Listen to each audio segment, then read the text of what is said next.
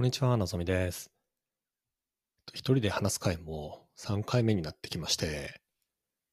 ほいで、なかなかこの4月本も読めてないので、今日はですね、本を読んだとき、まあ、どんな風にあの記録してるかとか、なんかそんなことを話しておけるといいかな。まあいいかなというか、それぐらいしか話すことないなと思ってるので、そんなテーマで今日はお届けしたいなと思ってますと。で、まず、私に望みのですね、本の読み方としては、まあ、よくある紙オア電子みたいなので言うと、まあ、どっちも、あの、ありますと。で、えー両方買うのもありますと。電子版で買って、なんかいいなと思って紙を買うみたいなのもあります。で、私自身、結構出張というか移動もそこそこにあるので、例えば、あの、3泊4日の東京出張に行きますみたいな時に、まあ本を読みたいと思うと、やっぱり電子の方が楽ですね。5冊6冊、リモアの、こう、なんていうんですか、キャリーケースの中に突っ込んでて結構やっぱ重いので、あの、読みたいなと思ってる、まあ、Kindle 積んどくですね。Kindle の奥底にあるようなやつを、を読もうかなと思うことがある。一方で、やっぱりこう手触り感を持ってじっくり読みたいみたいな時、特に、ちょっと進んで、えー行った時に過去あれなんて書いてたかなと読む、こう戻って読むみたいなことをするのは、やっぱ紙の方が楽なんですよね。だし、今のこう作業場というか仕事するところにもちょこちょこ本を置いてたりするんですけど、こう背表紙とか本の表紙が語りかけてくれるみたいな経験もやっぱ結構あって、で、結構人に自分のこの本棚見せるのって恥ずかしいじゃないですか。それって多分、本棚のもうそこに並ぶ背表紙ですね。が、そこそこ自分のこの思考だったり、えー目指してるものだったり、なんなら系譜だったり、過去だったり、そういうものとリンクしてるからだと思いますと。なので、まあ、すごくいい本で、これはなんか自分の血肉にしたいなとか、あ、ここで書かれてることを大事にしながらやっていきたいな、みたいな本については、あの、まあ、紙で買いますし、まあ、紙で読むし、まあ、そんな感じですね。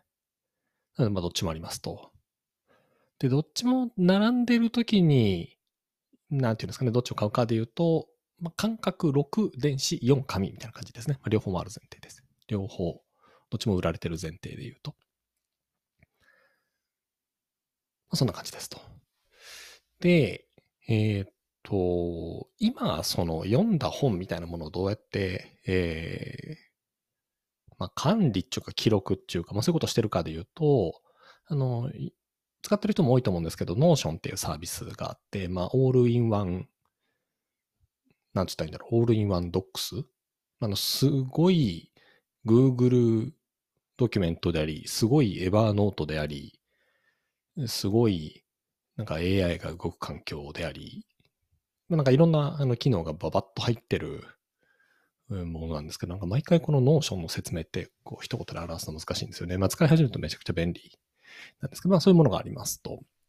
で、そこに中の中に1ページ作って、なので Evernote とか、まあ、Google ドキュメントで1個ファイルがあると思って、まあ、くださいと。そこにあの読んだものをボコボコあのデータベースみたいなところに入れていくと。タイトル書いて、まあ、URL 書いて、みたいな感じですね。で、まあ、その一個一個の読んだ本の中に、えーまあ、気になった箇所みたいなやつを、まあ、コピーしておくとか置いとくみたいなことをやっていて、例えば電子のもので読むのだったら、まあ、Kindle ハイライトっていうあの機能があって、まあ、Kindle でこう、ピーッとこう、読んでる間に、この気になる箇所だなとか覚えておきたいなみたいなところをビーとこう色つけたりできるんですけど、それ、あの色つけたところだけを抽出してくれるサイト、Kindle ハイライトっていうのがあって、なのでそこに行って、その本に関連してコピーしたところをうわーっとこう引っ張ってきて、 Notion にペコッとコピペすると。で、これ困るのが紙版読んでる時で、で、お当然あの、なんて言うんでしょう、ハイライトをして、それを自動的にあのウェブにアップロードしてみたいなことをやってくれるサービスはないので、まあ、あの、まあ、いろいろやるんですけど、もともとは、あの、読んで気になったところに、いや、あの、ペンとかでガツッと書いたり、あの、なんでしょうね。あの、ドッグイヤー、あの本の端っこを折って、ここ気になったみたいなとこをメモしておいて、で、後でそこ広げて、もう手元にぐーっとこう本を押さえつけて開きながらキーボードでバババババッと打つみたいなことをやってたんですけど、ここ1年ぐらいはもう最近あのスマホとかにある Google レンズこれ Apple にもあるのかな ?iPhone の多分似たような機能あると思うんですけど、まあ、写真を撮って写真の中からこう文字を抽出してくれて、あのコピーできるようにしてくれるみたいな便利な時代ですよね。っていうスマホの機能を使って、まあ、あんまいいことじゃないのかな？まあ、本のあの、ページをパシャッと撮って、まあ、その中で気になった部分をこう、あの、ピーってこう指で引いて、それをあの、 Notion のページの中にこうペッとと貼り付けてやっていくみたいな感じですね。なので、基本的には読んだ本が、まあ、読んだ本のタイトル、読んだ、まあ、読み始めた日かの日付、URL、あとはその、ちょっとした内容みたいな。で、あの、本当にめちゃくちゃなんかこう思い込むことがあった時には、その本のページにこんなこと考えてたみたいなことも書くようにましたりしてますと。っていう感じですね。で、以前はあのブックメーターとか、あのブックログとか、まあそういう本棚系のサービスってあると思うんですけど、まあ、結構なんか登録されていない本、例えば同人誌っぽいものだったり、あの、あるいは、なんて言ったらいいんですかね。えー、っと、何があったっけな。ウェブの記事じゃないな。なんかを入れた時にも、なんかブックログにないんだけど、これは本を読んだものとして記録しておきたいみたいなのが、まあ、結構あって、まあ、そういう時に、あの、あんまりこうユーザビリティが良くないなと思って使うのやめちゃったんですよね。あと、その、残すメモの感じにちょっとこう制約があったり。 Notion とかのサービスだとテキストももちろん入れられるんですけど、まあ、必要だったら、その著者の人があの YouTube で話してることの動画もそこにペコッと貼っておくとか、なんかそこの書評？で、なんかすごいいいものがあったら、それの URL 埋め込んでおくとか、まあいろんなことができるので、なんか私としてはこの Notion にいろいろ入れておくっていうのが、まあ、結構あの、好きな本の管理法だったりはしますと。そうですね。なので、バッとまとめると、読んだ本は Notion に入れますって話と、まあ、紙電子もどっちもあって、まあ、電子の方がコピペはしやすいんですが、本、うん、紙の本方でも、まあ、Google レンズとかそういうスマホ系の機能を使ってまやってますっていう感じのとこですかね。まあ、その二つが大きく管理っぽい話で、まあ、あるものですと。で、ちょっと違った方法からいくと、まあ、積んどくの管理みたいなやつですね。えー、買ったんだけど読んでないってやつですと。で、世の中にはすごい人がたくさんいるもんで、えっ、と、いや、本は読みたいと思った時に買って、そのまま読むので積んどくゼロですみたいな人が、あの、読書家の中にもいることを知ってですね、いや、それはすごいなと。なんかなかなかできることじゃないなと思うんですけど、私結構すぐ、あの、誰かからおすすめ、誰かからおすすめをしていただいたり、あとなんか自分でもこれいいなと思ったら、もうすぐ買っちゃうタイプなので、あの、楽天ブックスと Amazon のまヘビーユーザーなんですけど、ますぐ買っちゃうのでめちゃくちゃ積んどくがあると。で、えっと、電子版の場合は、あの、まあ、Kindle とかの場合は、あの、積んどくっていうあのタグを振っておいて、まあ、Kindle の中にそういう機能みたいなのがあるので、積んどくっていうタグをつけて、で、なんか積んどくの中から何か読みたいなと思った時には、まあ、その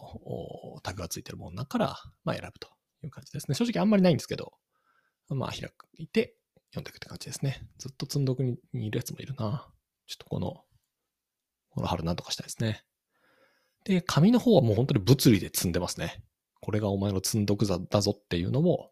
自分に見えるようにすると。これができるのが、まあ、紙の本のいいところ。さっきのあの本棚の背拍子っていうのと、まあ、同じロジックですけど、まあ、物理的に積んどくと。特に積む場所としては、自分が日々仕事をしている、まあ、PC があって、えその向こうに画面があって、その画面の向こうにこう、ちょっと遠くにうっすら見えるみたいなところにこう積んどくを置いとくと。まあ、そうすると、こう、お前はまだまだ何も知らないと。勉強しなきゃいけないことがこんなにあるのに、あの、サボって、えー、YouTube 見てる場合じゃないぞというのをその積んどくが言ってくれるわけですよね。なので、まあ、物理で積んでおくってことをやってますと。まあでも積みながらどんどんこう関心が移っていったり、して新しい本を買っちゃったりするので、なかなかね、あの、減らないんですけど、まあまあ、その書いてくれた方だったり、まあ、編集者の方だったり、いいデザイナーさんだったり、そういう人たちにこう、まあ、お金が巡るっていうのは一ついいことだったりはするので、あの、なんか飲み会って酒をぐわっと飲むみたいなことより全然いいお金の使い方だなと思いながら、勝手に自分を慰めてるという感じですね。まあそんな感じで買った本は見てますと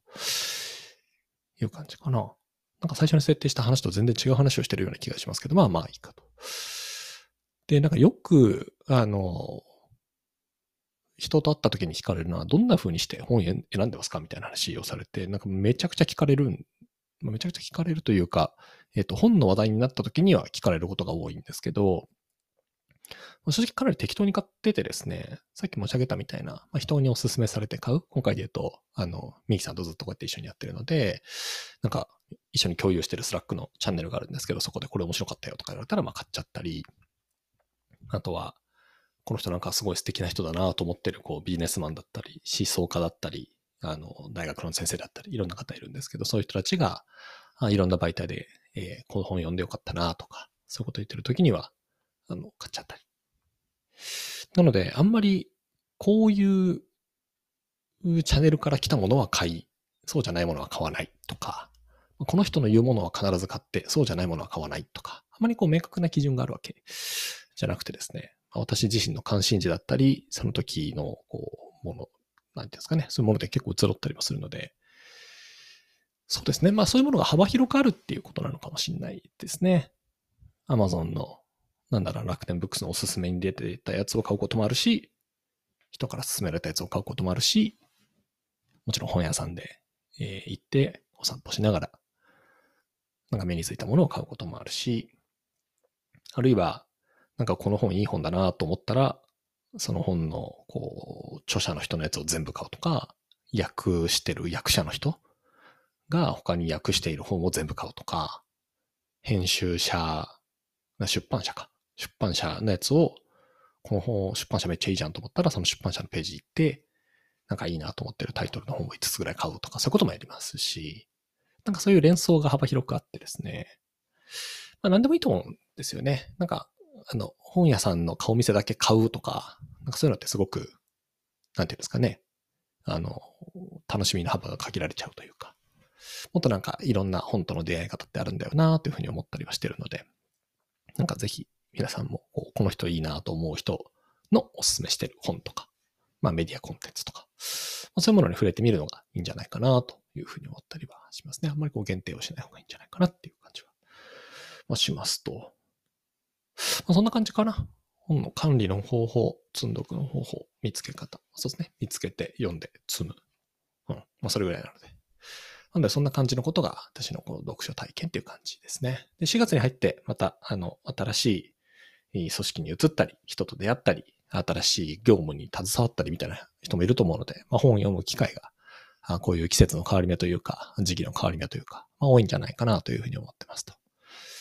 まあ、なので、まあ、ぜひ皆さんがいい本に出会っていただけるように、まあ、願っていますと。もしなんかこういうジャンルとかこういうテーマでいい本ないですかとかもしあれば、あの、このポッドキャスト、一応確かメールアドレスがどっかにあるんですよね。全然運用してないんですけど、まあるはずなんで、そこに送っていただいたり、